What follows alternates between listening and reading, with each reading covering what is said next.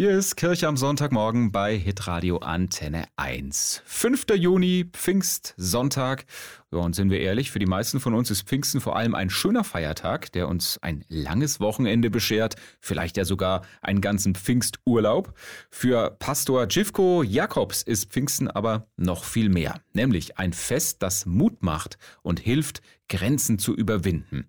Das ist für den gebürtigen Bulgaren auch in seiner Kirchengemeinde in Freudenstadt spürbar. Das ist, was uns so ausmacht und denke auch Pfingsten ausmacht, ne? dass äh, niemand ausgeschlossen ist.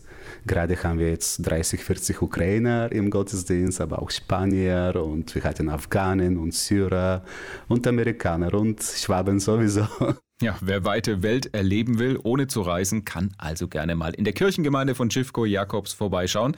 Das Ganze ist eine sogenannte Pfingstgemeinde.